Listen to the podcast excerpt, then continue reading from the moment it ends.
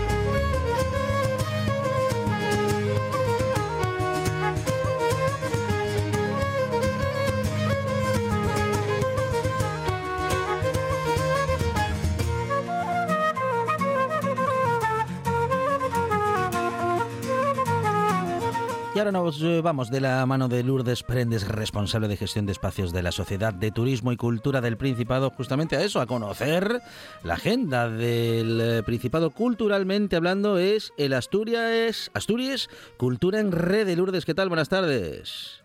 Hola, buenas tardes, ¿qué tal? Muy bien, bueno, como siempre, de todo y para todos, teatro, cultura tradicional, música, bueno, en fin, eh, recorriendo, eh, recorriendo el eh, país Astur, Lourdes, con muchas propuestas muy interesantes. Sí, esta semana se nos, se nos junta un poco la finalización del primer semestre con las nuevas propuestas de la última convocatoria que sacamos, que van desde julio a diciembre. muy bien, muy bien. Pues vamos eh, casi que intentando ponernos al día con todo, Lourdes, ¿eh?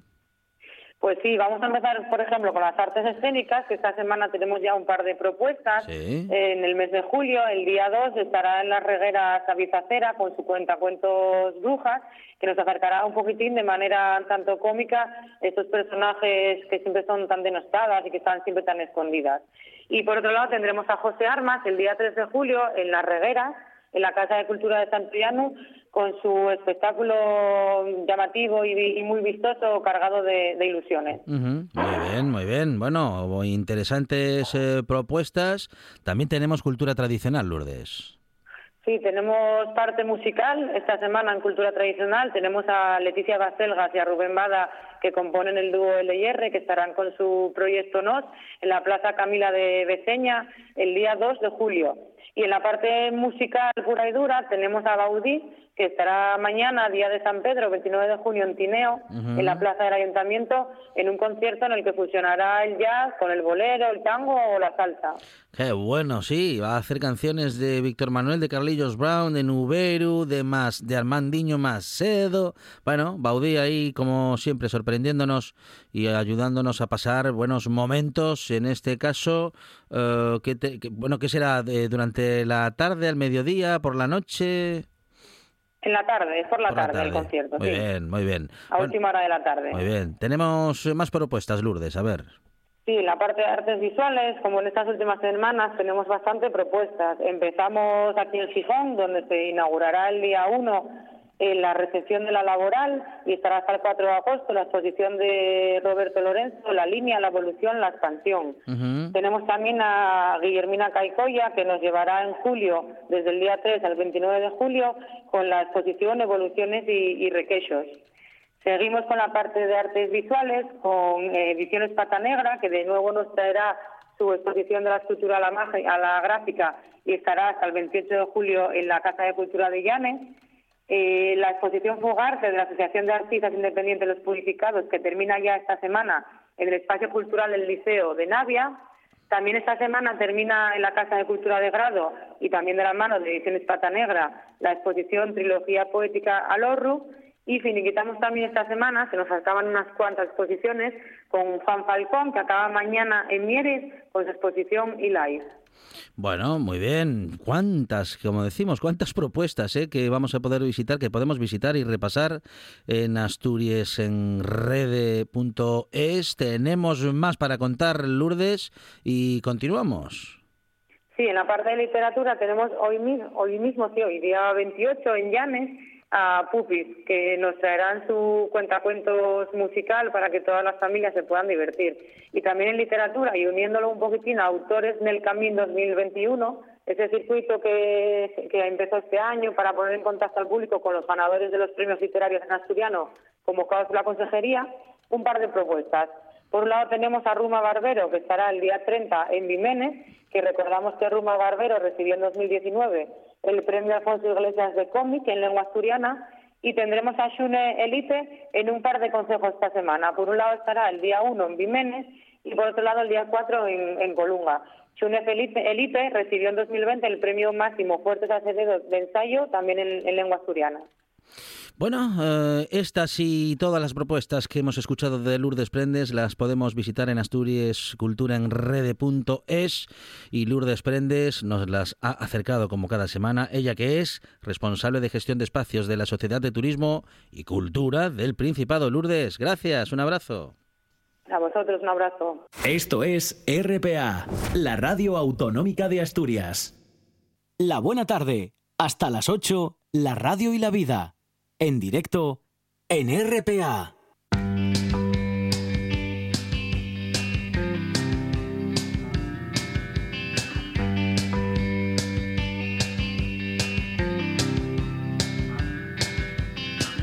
Cuando fue el gran estallido, ¿dónde estamos antes de nacer? ¿Dónde está el eslabón perdido? ¿Dónde vamos después de morir? Son los agujeros negros, expande el universo, es cóncavo convexo. ¿Quiénes somos? ¿De dónde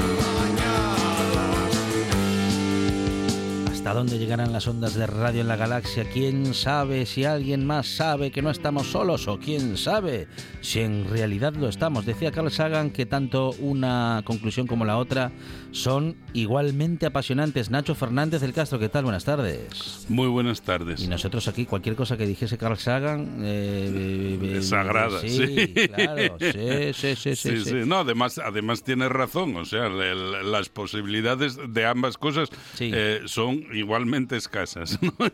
Así es. bueno, lo, más escaso supongo que será nuestra posibilidad de averiguarlo. sí, bueno, eso es lo más escaso sin duda. Eso es lo más escaso sin duda porque, bueno, el, universo em, e, es muy grande para andar, para andar mirando todos los rincones, ¿no? Entonces, probablemente jamás se pueda llegar eh, a, a determinar con precisión si hay ahí una vida inteligente inteligente, dónde, que en primer lugar habría que definir qué es vida inteligente y estas cuestiones. ¿Y con qué lo comparamos? Y con qué lo comparamos, exactamente. ¿Inteligente respecto de qué? claro, claro, la inteligencia que es el parámetro de la inteligencia es el que conocemos mm, de bueno de nosotros, de los seres humanos. Hay otro tipo de inteligencia. Hay gente, hay, o sea, hay inteligencia en la radio. bueno, había, había más antes. Sin duda que hay inteligencia. La prueba es cómo se mantiene en la radio, ¿no? Un siglo después. Y después de estos, de tantos negros augurios hace medio siglo ya, ¿no? Mm, que, mm, mm. que, comentamos ya tantas veces, ¿no? Y sin embargo ahí está, ¿no? Ahí está. Eso es. Bueno, la inteligencia que también es necesaria para, bueno, para el arte, ¿no? Es una forma de inteligencia también, Nacho. El, bueno, una forma de inteligencia casi original originaria, ¿no? Eh, los, las primeras manifestaciones probablemente más allá de lo puramente de lo puramente alimenticio, digamos, de, de, inteligencia humana, pues son eh, las pinturas en las en las cuevas prehistóricas, ¿no? Eh, y por lo tanto una una cuestión estética, ¿no? evidentemente el arte es una una proyección altamente inteligente de, de lo que es eh, el ser humano. ¿no? Y hablando de, hablando de arte, nos vamos a quedar hoy en, eh, en y con unos artistas em, de Asturias que recorren, por otra parte, em, con mucho detalle y con grandes homenajes cinematográficos, una ciudad muy querida para Nacho Fernández del Castro, como es Gijón. ¿eh? Sí, eh, y ellos son gijoneses también, evidentemente. Sí, es un, un grupo, un grupo muy curioso porque bueno, eh, hay tres elementos del grupo que sí procedían de otros grupos, nacen allá por 2003 eh, de forma casi casual, en un momento en que en que abundaban las nostalgias 60s en forma de, de, homenajes y revival al garaje al Moz, al, al Yeye, etcétera, al Beat, eh, y ellos recogen de alguna manera este ambiente nostálgico para hacer una música de, de revival sesentero que, eh, que ellos mismos acaban por denominar garaje ibérico, ¿no? y entonces, en ese, en ese contexto, pues eh, los cuatro miembros forman un grupo casi casual, como digo, encontrándose en un local que era de Pablo Rivero, Pablo Rivero, por cierto, el que aparte de, del bajista del grupo y también eh, de vez en cuando eh, eh, haciendo teclados y coros, pues es maestro, maestro de profesión y además uno de los mayores literatos en este momento en Asturias, el, el gran narrador desde luego de muy pausado, eso sí, con una novela cada cinco años más o menos, ahí está con sus cuarto, cuatro novelas nada más, pero el gran narrador del Gijón más negro, ¿no? Eh, por cierto, habría que animarle, que ya casi pasaron cinco años de la última novela, eh, de Eras una vez el fin, entonces a ver si, si estamos esperando ansiosos por su nueva novela. ¿no? eh, bueno, um, hablamos de los guajes. Hablamos de los guajes de, de mm, Quique Suárez, el, el, Mike Kennedy de Viesques, que es eh, la voz de Dani, que es originalmente la guitarra, aunque después de la, del primer disco la abandonaron, la, abandonó el grupo y le sustituyó Quique Rimada a la, a la, guitarra, de Pablo Rivero, que es el bajo, como decimos, y de, y de Pelayo Pardo, que es el batería. intenté apagarla se apagó ella sola de toda la gente con la que estuve alternando. Apenas quedaba una chica vomitando y que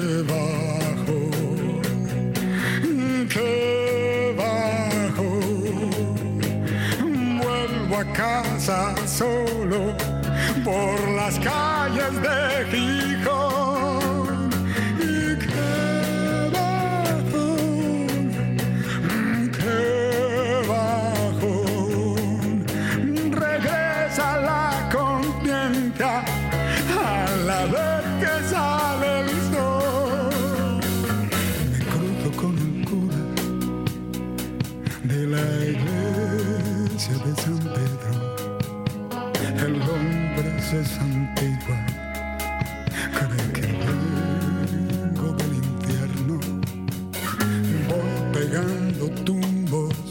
Bueno, especial, especialísimo para los uh, moradores de la ciudad de Gijón y para los que la conozcan bien. Sí, eh, y, y, además es muy oportuna también en este tiempo de vuelta de la noche, ¿no? Eh, porque en realidad es una especie de himno a la resaca gijonuda, ¿no? Entonces, entonces, pero curiosamente es una canción a su vez eh, muy filosófica porque lo que está contando es, eh, como dice, como dice, bueno, el estribillo de que, que utiliza siempre el que bajón, que bajón eh, vuelvo solo a casa por las calles de Gijón, la segunda parte siempre cambia, ¿no? Y entonces, eh, pero en esa primera dice que bajón, que bajón, regresa eh, la conciencia, oh, perdón, vuelve la conciencia cuando regresa el sol, ¿no? Entonces, efectivamente, ese, es un tema mm, a, a, partir del cual, a partir de ahí, va en su itinerario, un itinerario bastante aleatorio, donde va dando vueltas bastante poco rectas desde Cimavilla Viesques, que es como se titula la, la canción, ¿no? De Cimavilla Viesques. Entonces... Eh, va, va por los sitios que va pasando, la iglesia de San Pedro, la, la playa, el Molinón, etcétera, pues eh, retomando a partir de, recuerdos y de historia una especie de tiempo sin tiempo que consiste precisamente en eso, ¿no? En, una riada de pensamientos que, bueno, pues supongo que casi todos tenemos la experiencia de que suele ocurrir en esos momentos, ¿no? Cuando regresa la conciencia después de una curda más o menos grande, ¿no? Entonces, y esa es un poco eh, eh, la historia, ¿no? De cómo eh, hay una riada de pensamientos que eh, va remitiéndole a esa especie de filosofía gijonuda, de, forma de ver eh, la ciudad, el mundo, perdón, desde la ciudad de Gijón, ¿no?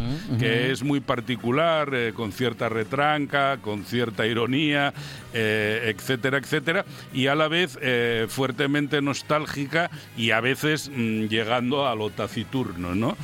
por ejemplo, cuando pasa por el Molinón y, oye gritar el Molinón, pierde otra vez el Sporting porque Kini ya no está, ¿no? Entonces, eh, esa, esa especie de, mirada taciturna eh, muchas veces al mundo desde la ciudad, pero que además mm, desde lo local, desde ese carácter gijonudo, pues eh, es se convierte en universal en cuanto que, bueno, pues ya es un tópico decir eh, que los, los niños y los borrachos eh, son los que ven y dicen siempre la verdad, ¿no?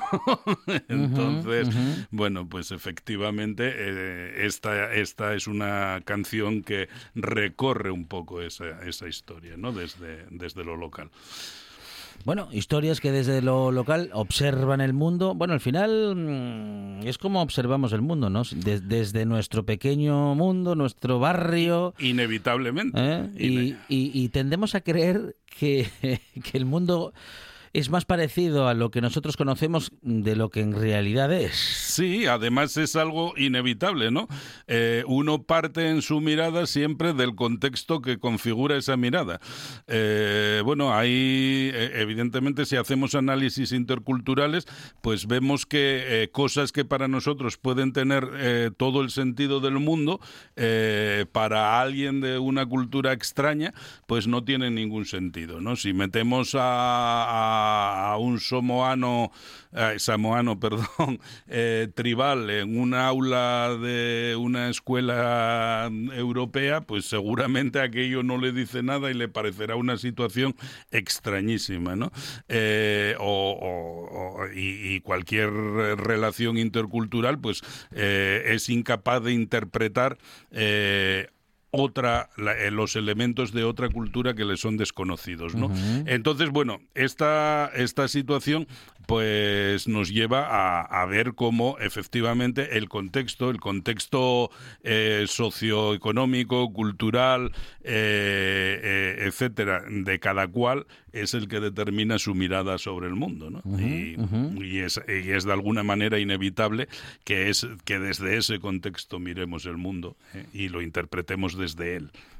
Y la próxima semana, avanzando en estos minutos de radio con Nacho Fernández del Castro, lo que bueno, lo que sucederá, lo que vamos a, a, lo que vamos a observar, a lo que vamos a escuchar la próxima semana, Nacho. Sí, la próxima semana reflexionaremos a partir de una historia de, de seres apaleados eh, que no encuentran su lugar en el mundo, eh, a partir de la, de la película que de alguna manera consagró por fin eh, casi, casi en el momento de final, eh, porque murió al iniciar su siguiente película, a, un director que había sido preterido probablemente injustamente durante mucho tiempo, ¿no? Ricardo Franco.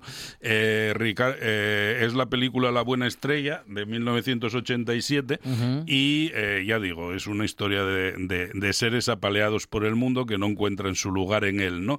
Entonces, para conectar con, con, esa película de la que hablaremos el próximo día, vamos a poner una canción también mm, porque muy significativa eh, que, narra precisamente cómo eh, es mm, el sitio, eh, no, este sitio no es el, el, de, el de alguien, el tuyo, ¿no? Una canción de, del grupo punk bilbaíno MCD, que es un grupo creado en el, en el 79, en la estela del, del, éxito del punk de los 70 en, en Gran Bretaña, y que, bueno, pues mm, fue utilizada como casi como leitmotiv en, en otra película de la época, en en Historias del Cronen de, de Moncho Armendáriz, en una película del 85, y que, eh, bueno, pues nos sirve muy bien para hablar de eso, ¿no? De seres que no encuentran su sitio en el mundo,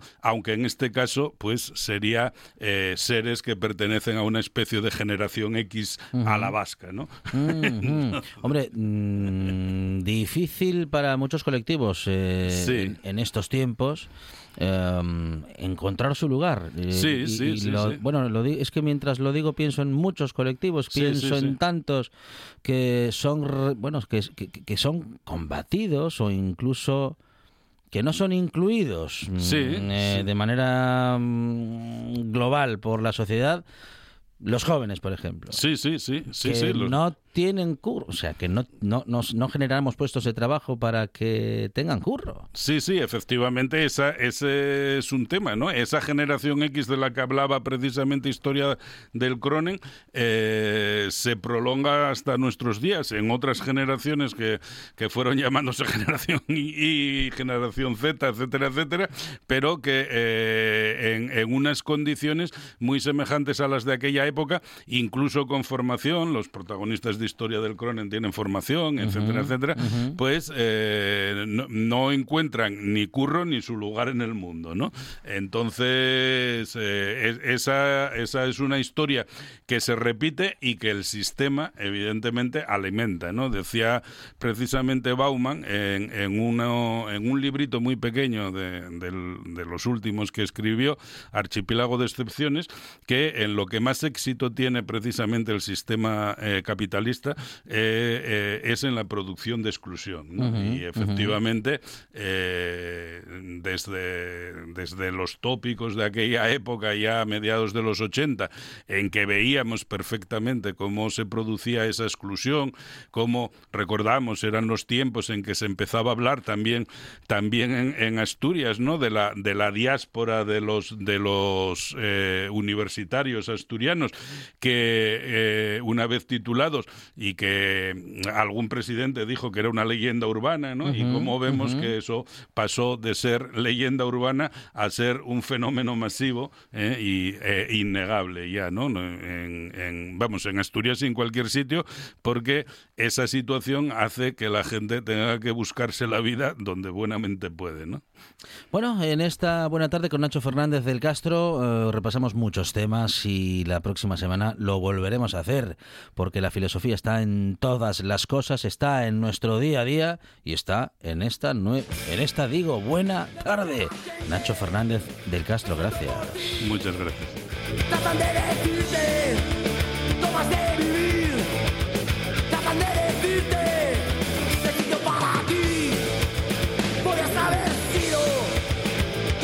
in my.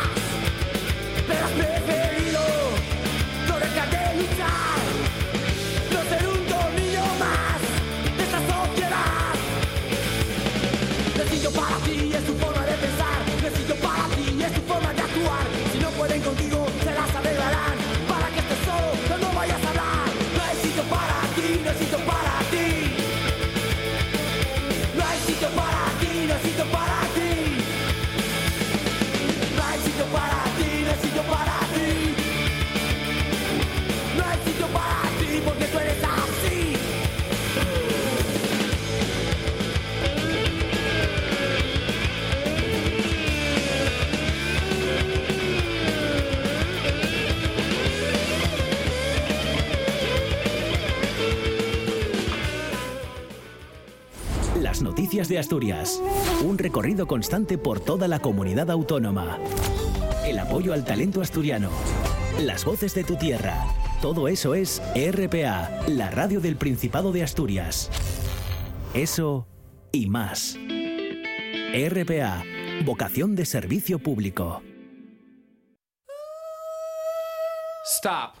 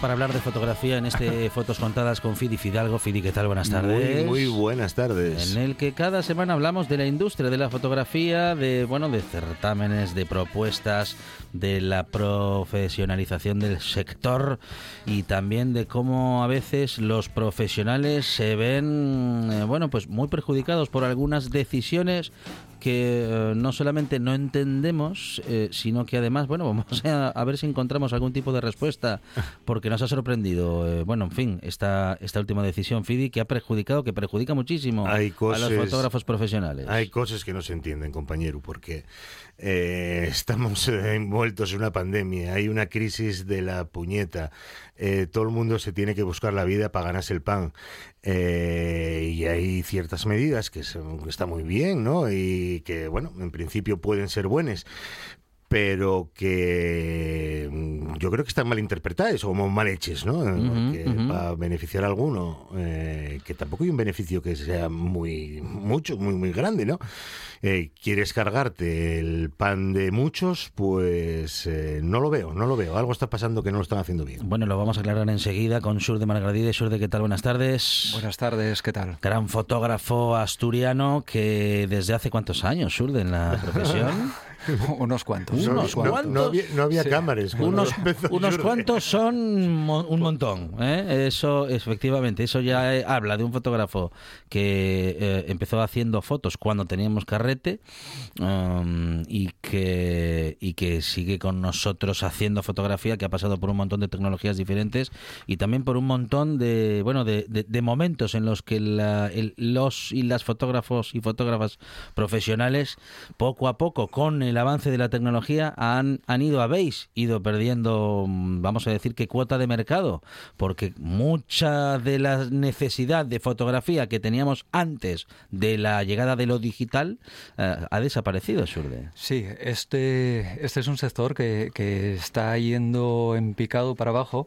Eh, yo empecé eh, por el 92-93 como asistente en un estudio de fotografía. En el 98 empecé en prensa, pero anteriormente estuve trabajando varios años eh, aprendiendo el oficio, ¿no?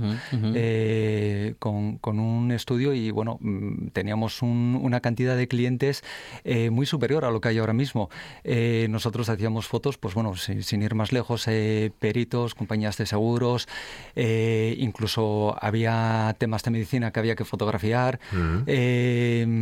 Eh, todo- Inmobiliarias. inmobiliarias, todo eso se perdió eh, con, el, con la llegada del digital. No solamente eso, sino que además eh, el tema de eventos, hay muchos eventos que hoy en día es el propio eh, responsable de comunicación quien además de hacerte la nota de prensa te toma las fotos o el responsable del, del evento que además de contratarte todo el evento y organizar todo, se hace unas fotos con el móvil y, y- Y y listo. pre- prescinden del gasto de un fotógrafo. Eh, todo eso se ha perdido, no es de ahora. Eso porque, no, obstante, y me quiero adentrar en esa cuestión que conozco bien, eh, eh, un evento, una, mm, eh, un movimiento de prensa, digamos, para cualquier presentación, bueno, hay quienes creen que haciendo una foto con el móvil, sin ser fotógrafos, pueden hacer el mismo trabajo que un fotógrafo o una fotógrafa especializado en prensa eh, va a hacer, pero bueno, de, A ni- ver, de ningún eh, modo lo hacen. ¿eh? Una cosa es apretar un botón Claro. y otra cosa es tener unos años de bagaje profesional, sí, de sí, estudios, que sabes cómo tiene que estar la iluminación, que sabes dónde tienes que colocar la cámara para captar la mejor imagen y que al final, no sé, eh, yo creo que el tema de las redes sociales también hizo mucho daño en que hay un montón de Mm. malas fotografías, malas imágenes que están acostumbrando a que la gente piense que eso es lo normal y estamos perdiendo lo que es el criterio de lo que es una buena foto. Y es verdad. Entonces, eh, al final dice, bueno, pues si estos están publicando estas fotos, pues nosotros hacemos lo mismo y nos ahorramos la pasta de un fotógrafo. Todo eso se fue perdiendo. Sí, Los sí. estudios de fotografía perdieron ese mercado. Al final se quedaron con lo que soy, con lo que lleve la foto de carné, les bodes que hagan, eh, cuatro comuniones y cuatro bautizos y alguna foto de algún bebé que todavía eso hay gente que lo está haciendo, ¿no? Claro. eh, Ahora, con esta movida, desaparecen las fotos de carné. ya desaparecieron las fotos de carné Del de- coche, del coche, porque ahora tenemos a los médicos de los centros de reconocimiento Sí. médico haciendo fotos también. Sí, sí, sí, que Eh, creo que hacen unos fotones, por que, cierto. ah, Bueno, a mí me viene la gente al estudio diciendo, mira qué foto me hicieron para el carnet de conducir, es que cómo, cómo, cómo me pusieron esta foto, no sé qué. tal co-". Claro, es que te hacen una foto con una webcam, esa- Claro. eso es una historia que, o sea, no, no hay por dónde cogerlo. Eh, un fotógrafo no solamente es, o sea, nosotros procuramos hacer una buena foto, que la gente salga... Aunque sea para el carné de identidad, lógicamente. Exacto. claro. Porque, a ver, es que esa foto del carnet de identidad, a Son la, 10 la- años. a la larga, y aparte, es un recuerdo, que es una cosa que no estamos dando valor. Eh, nos entra gente en el estudio con fotos de carne de sus padres y de, su- y de sus abuelos fallecidos, a decir, oye, por favor, a ver si puedes hacerme una reproducción, que es la única sí, foto que tengo de mi padre curiosa. eh, a ver si me puedes hacer una 10-15, aunque sea, para... para y al final, cuando hacemos la foto, no le damos mayor importancia de, va, total es para el carné. Pero es que esa foto dentro de 20 años va a ser el recuerdo que va a quedar ahí también, igual que las fotos en papel, que también se está perdiendo. Es- Yo que guardo todos los documentos, eh, guardo todo lo- siempre que me dejen, ¿no? Cuando te lo retienen nada, pero si no, es un buen, es un buen recuerdo que puede, bueno, pues puede quedar ahí guardado como un testimonio de- del paso de Claro. uno por el planeta, ¿no? Claro, ¿cu- cuánta- ¿cuántos de nosotros no hemos, no hemos mirado nuestras fotos de Mm, carnés sí, del instituto? de verdad. Y, y- y, bueno, mira, mira que. Y, o fotos de, De la nuestros mili, padres. de la mili. de- de- también, Sí, sí. claro, claro, claro, es importante. Bueno, bueno, justamente vamos a hablar de esta cuestión, lo haremos con Surde Margaride, eh, fotógrafo profesional. Hay, hay y, y, bueno, y con más gente, tenemos eh, más invitados, nos vamos a comunicar enseguida con ellos. Surde, hay, hay posibilidad de, bueno, de revertir esta, esta decisión que en este momento estaría dejando a los fotógrafos y fotógrafas profesionales eh, de, de las Sí, tiendas tenemos- sin, bueno, sin opciones a hacer esas fotos de carne. Tenemos posibilidades, eh, yo creo, casi, casi prefiero que, no, que nos comente un poco más a fondo Sí, eh, lo que sí. se está haciendo eh, José Luis. A nivel nacional. a nivel nacional. Eh, esto no es una cosa que está cerrada, esto es una cosa que, que hay posibilidades de, de revertir esta medida.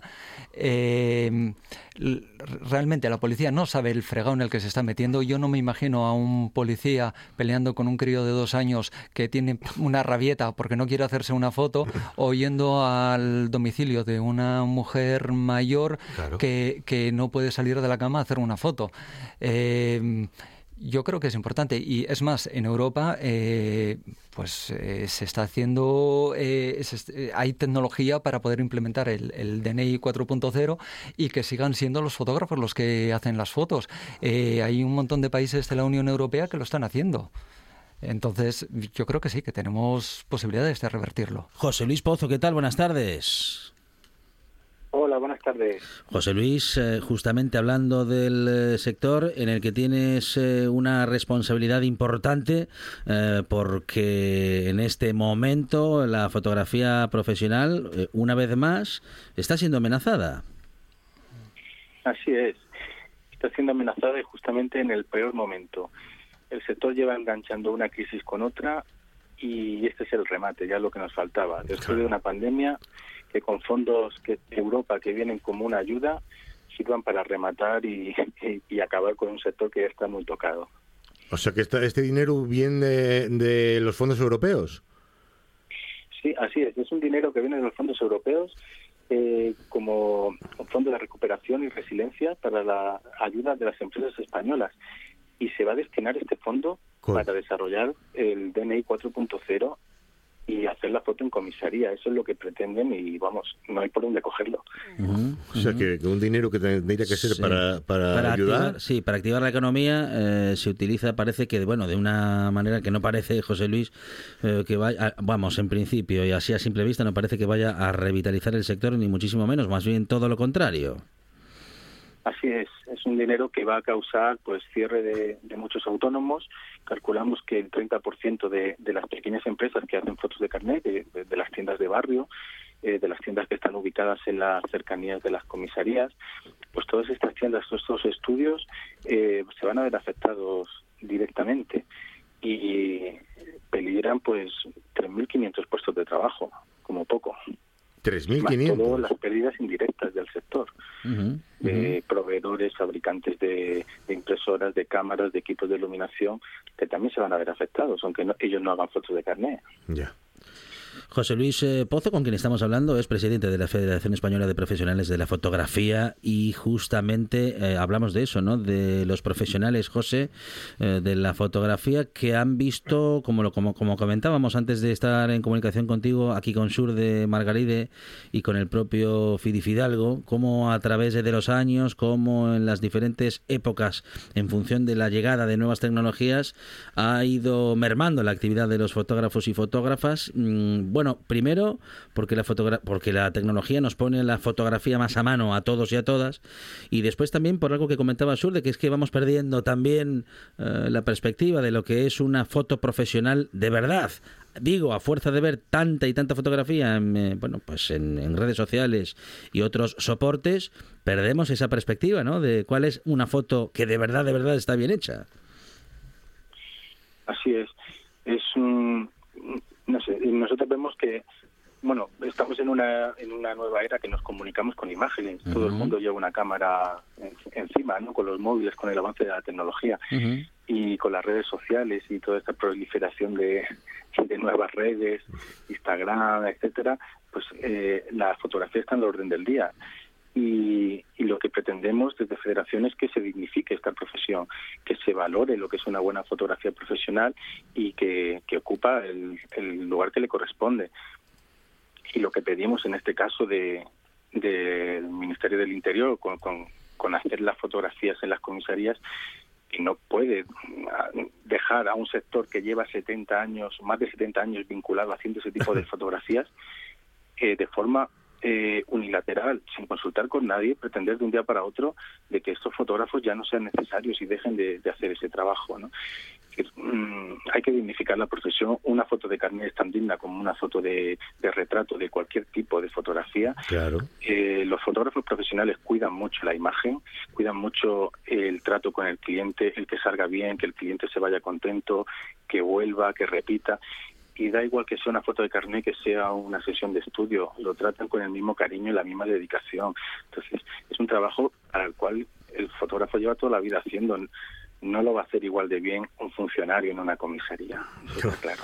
Y además, eh, Surde, mm, que cuando, bueno, iba, iba a decir que cuando íbamos, bueno, pues, afortunadamente todavía vamos a hacer esa foto de carnet, que a veces íbamos, bueno, con cierta previsión, eh, decías en la semana, bueno, vamos a renovar el DNI, eh, vamos a hacernos unas fotos de carnet, a veces nos hacíamos también nosotros, para, bueno, pues para, para, para regalarle a los abuelos, a las abuelas, a los tíos, a las tías, pues a toda la familia, para que lleven en la cartera una foto del guaje o de la niña. Claro. Eh, bueno, o en el peor de los casos, nuestra, Surde. Claro, eh, muchas veces eh, eh, lo que comentábamos a lo largo de, de la historia, las fotos de carnet quedan ahí como un recuerdo de, de- es memoria histórica de nuestra vida, de lo que éramos, de lo que fueron nuestros padres. eh, o- y, y, bueno, hay muchas veces que hoy en día me, me llega gente al estudio, oye, necesito hacer unas fotos para la matrícula del peque y bueno, vamos a hacer también, de- mira que, porque es un crío que no se deja hacer fotos, entonces pues vamos a hacer otras dos fotos más para, para regalar a los abuelos, Claro. para qué tal y eso, sí, sí, es, es una historia. Bueno, eh, José Luis, am, habrá que seguir eh, luchando y habrá que seguir informando a los que deciden que, bueno, que así no se dinamina, no se dinamiza un sector. Fíjate, eh, eh, el fallido que acabo de tener, más bien se lo dinamita. Así es. Así es. Bueno, esto mm, hay que también dar un mensaje a la ciudadanía. Esto no lo pueden llevar a cabo como pretendían el 2 de agosto. El 2 de agosto la- los ciudadanos van a tener que seguir llevando su foto impresa. Ahora mismo no hay ninguna comisaría que esté equipada para hacer la fotografía directamente allí. Y según nos comentan, posiblemente en breve, en breve me refiero que puede ser la semana que viene, tengamos una reunión presencial con, con el Ministerio de Interior para llegar a una negociación y a un punto de encuentro en este asunto. José Luis eh, Pozo, eh, presidente de la Federación Española de Profesionales de la Fotografía. José Luis, eh, mucha suerte en esa reunión. Ojalá que, bueno, que os escuchen, ojalá que haya oídos abiertos para un reclamo de, bueno, pues por parte de los fotógrafos y fotógrafas profesionales representadas por la federación que presides. José, muchísimas gracias y un abrazo desde la buena tarde. Igualmente, muchísimas, Muchísimas gracias. gracias. Venga, un abrazo, gracias. chao. Surde, a ver si podemos eh, seguir trabajando, ¿no? Um, os habéis reinventado esta palabra que parece que está de moda.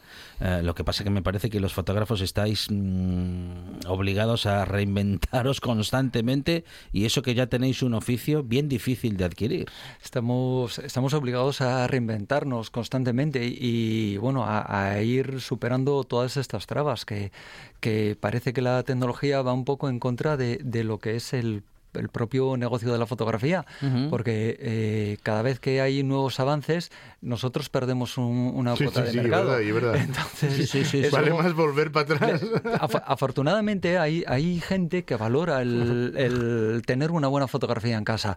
Hay gente que se viene al estudio y son gente que se hace fotos con el móvil, igual que todos hacemos fotos con el móvil, claro. pero que cuando quieren una foto de verdad, una foto buena, dicen, no, mira, quiero que mi niño acaba de cumplir un año, quiero que hagas unas fotos curiosas, o es que voy a tener una ceremonia de, yo qué sé, mi caso, o cualquier cosa, o, o saco un producto nuevo al mercado y quiero unas fotografías publicitarias de verdad, porque al final, no nos olvidemos, puedes tener un producto muy bueno, pero si no tienes una buena imagen, ese producto no se va a vender. Claro. Entonces, eh, ahí entra eh, la gente que realmente tiene eh, sensibilidad, con- no solamente con la fotografía, sino que tiene visión de negocio, que se dan cuenta de que el- la labor de un fotógrafo, tú tienes una revista y, y por muy interesante que sean los contenidos que metes, si no tienes una buena edición gráfica, esa revista no va a funcionar. Entonces, la fotografía en todos los sec- se- sectores, tanto la fotografía de prensa, que también está muy tocada, como la fotografía de estudio, es importantísima. Y afortunadamente queda gente que valora el hacer de un fotógrafo, los años de experiencia, el, el saber eso, qué tengo que hacer. Por ejemplo, hoy por la mañana tuve a una señora que, que, bueno, para hacer unas fotos de DNI y, y, bueno, la gente llega, se sienta allí y dices, bueno, venga, hazme la foto, total, es para el DNI. Y dices, bueno, mire, colóquese de esta manera, estire un poquitín por aquí, porque así la estilizamos de esta manera, voy a poner la luz de esta manera para que no le aparezcan reflejos en las gafas y poder hacerle la foto con las gafas y que usted tenga una buena fotografía. Al Eso final- van a hacer en comisaría. sí. Claro, es que Es eso, es dar un poco de valor a la profesión, igual que damos valor a otras profesiones que, que tienen, sin ir más lejos, la hostelería, eh, un buen chef, un- una persona que te cocina, tú- todos sabemos cocinar en casa, o casi todos, pero, pero realmente cuando vas a cenar a un restaurante... Busques calidad y, Claro, claro. buscas esa, esa profesionalidad que te van a dar a la hora de, de servirte, de, Claro, de claro, cocinar. La fotografía es lo mismo. Todos podemos apretar el botón, pero no todo el mundo sabe dónde tiene que estar la luz o dónde tiene que estar colocada la cámara para que salga bien la foto. Cualquiera puede hacer una fotografía, pero claro, también cualquiera puede cocinar y, Claro. y no por eso vamos a comer, eh, pues, eh, no sé, al, al bazar de la esquina o al kiosco de enfrente, ¿no? Claro. Eh, de modo que, el- bueno, la profesionalización de todos los sectores, eh, de eso sabemos y tenemos que, bueno, de eso sabemos, pero digo que sabemos que hay buenos profesionales en Asturias en todos los sectores, pero tenemos que trabajar para que puedan seguir trabajando y sobre todo para dignificar su conocimiento y esa profesionalización. Eh, Surde Margaride, fotógrafo, muchísimas gracias y ojalá que haya suerte. Muchas gracias a vosotros. Gracias. Venga, gracias. Fidi, hasta la semana que viene. Chao, chao. Esto es RPA, la radio autonómica de Asturias.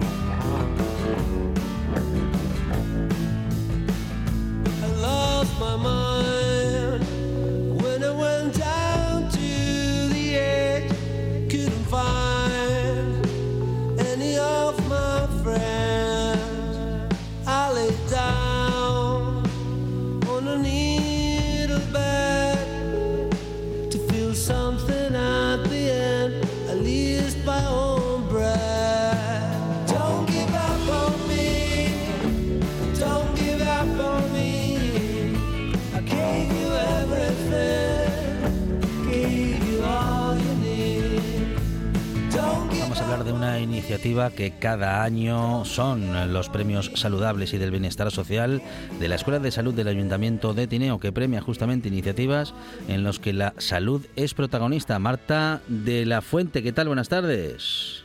Hola, muy buenas, ¿qué tal estáis? Muy bien, Marta es responsable de la Escuela de Salud del Ayuntamiento de Tineo y trabaja en, eh, bueno, pues eh, en, en ese cometido desde hace unos cuantos años, Marta, y en este caso reconociendo como cada año las iniciativas que desde diferentes ámbitos eh, se producen justamente para cuidar de nuestra salud, Marta. Exactamente. Creemos en la necesidad de reconocer y visibilizar, visibilizar, perdón, todas las iniciativas o, o algunas de las iniciativas que son muchas que se desarrollan en todo el territorio de Asturias o que tienen relación con el territorio de Asturias en, favor de una promoción de la salud y un bienestar social. Los quintos premios sal- saludables que el Ayuntamiento de Tineo organiza desde su Escuela de Salud cada año. Eh, bueno, hay diferentes categorías, ah, hay premios para instituciones o entidades públicas, también para entidades sin ánimo de lucro, como pueden ser asociaciones, fundaciones, también para empresas que desarrollen acciones vinculadas a la salud o con el bienestar social y también para medios de comunicación. Y el plazo está abierto, Marta. El plazo está abierto, finaliza el 7 de julio y, bueno, como decía, es reconocer las iniciativas que promuevan la salud y el bienestar eh, eh, social, ¿no?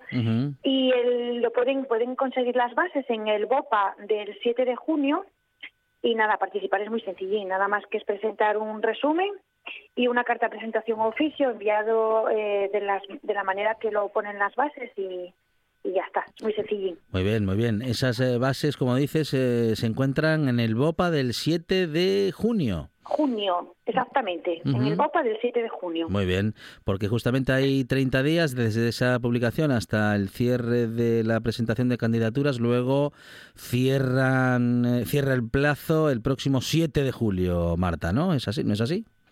Efectivamente, el plazo último, último día para presentar candidaturas en las distintas categorías que comentaste es el 7 de julio de, de, de nada ya, el mes que viene que es eh, casi inmediato, ¿no? Muy bien, muy bien. Bueno, como decíamos, se pueden presentar instituciones o entidades públicas, también entidades sin ánimo de lucro o empresas, también medios de comunicación.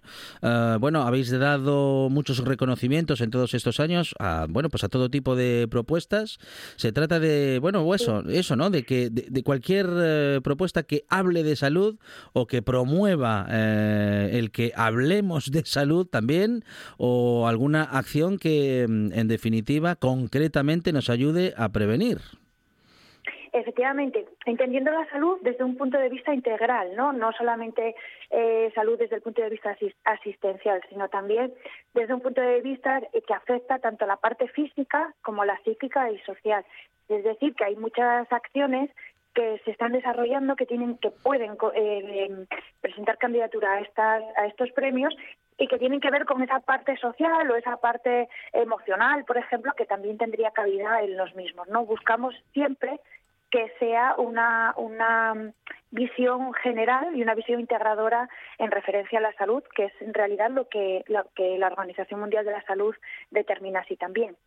Las bases se pueden encontrar en el eh, boletín oficial del Principado de Asturias del 7 de junio. Son los quintos premios saludables y del bienestar social de la Escuela de Salud del Ayuntamiento de Tineo, de los que hemos hablado con Marta de la Fuente. Marta, muchísimas gracias y enhorabuena. Gracias a vosotros. Muchas gracias a vosotros. Gracias. Muy amable.